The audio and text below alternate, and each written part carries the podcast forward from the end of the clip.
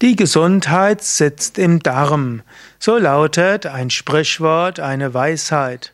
Ein anderes Sprichwort leidet ja auch, der Tod sitzt im Darm. Und tatsächlich hat der Darm sehr viel damit zu tun, wie gesund oder krank du bist. Man weiß heute, dass der Darm wie eine Art zweites Gehirn ist. Man spricht auch vom Bauchhirn. Und es ist nicht nur wichtig, was du isst, sondern wichtig ist, was du verdaust und was dann tatsächlich in deinen Blutkreislauf hineinkommt und was in den Körper hineinkommt. Man weiß heute auch, dass die Darmflora sehr viel beeinflusst. Der Mensch hat ja in und auf seinem Körper etwa, ich glaube, es sind hundertmal Zellen mit nichtmenschlicher DNA, also er hat mit menschlicher DNA. Viren, Bakterien, Hefepilze und so weiter. So viele Lebewesen sind dort. Und der Mensch braucht das auch. Es gibt ja eine etwas humorvolle Aussage von einem Biologen und er sagt, der Mensch ist eigentlich nur Wirtstier für Mikroorganismen. Und die Mikroorganismen steuern ihn auch.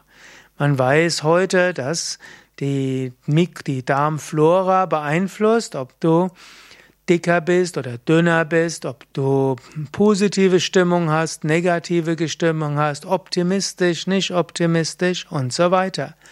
Der, der Darm, also die Bakterien im Darm können letztlich B12 herstellen und so kannst du als Veganer, wenn du die entsprechende Darmflora hast, eben auch ohne B12 von außen auskommen. Andere haben das nicht.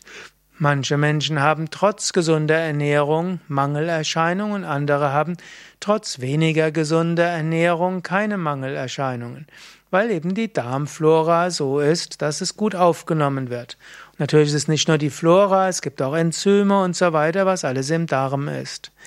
Ja, die Gesundheit sitzt im Darm, also umso wichtiger etwas zu tun für deinen Darm.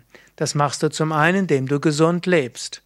Und du solltest kein Fleisch essen, du solltest keine Weißmehle zu dir nehmen, Auszugsmehle, du solltest keinen Zucker zu dir nehmen und du solltest insgesamt zu sehr zubereitete Nahrung reduzieren.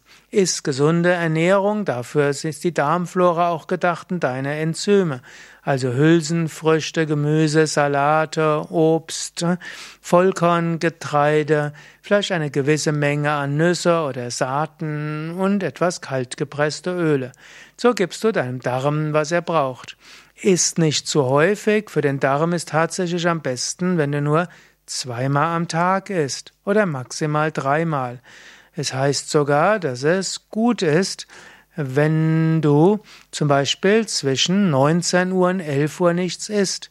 Man hat feststellen können, dass dieses sogenannte intermittierende Fasten, also 16 Stunden am Tag nichts zu essen, besonders gut ist. Also in der Zeit kann sich der Darm gut regenerieren. Auch Fasten, echtes Fasten, ein Tag bis fünf Tage also entweder ein Tag in der Woche oder fünf Tage alle sechs Monate ist etwas Gesundes für deinen Darm.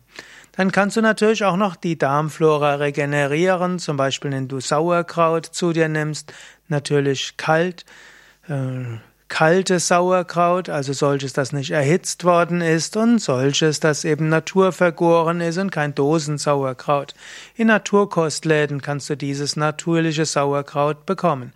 Das ist sehr gut für die Regenerierung der Darmflora. Auch milchsauer vergorene Säfte sind dafür gut.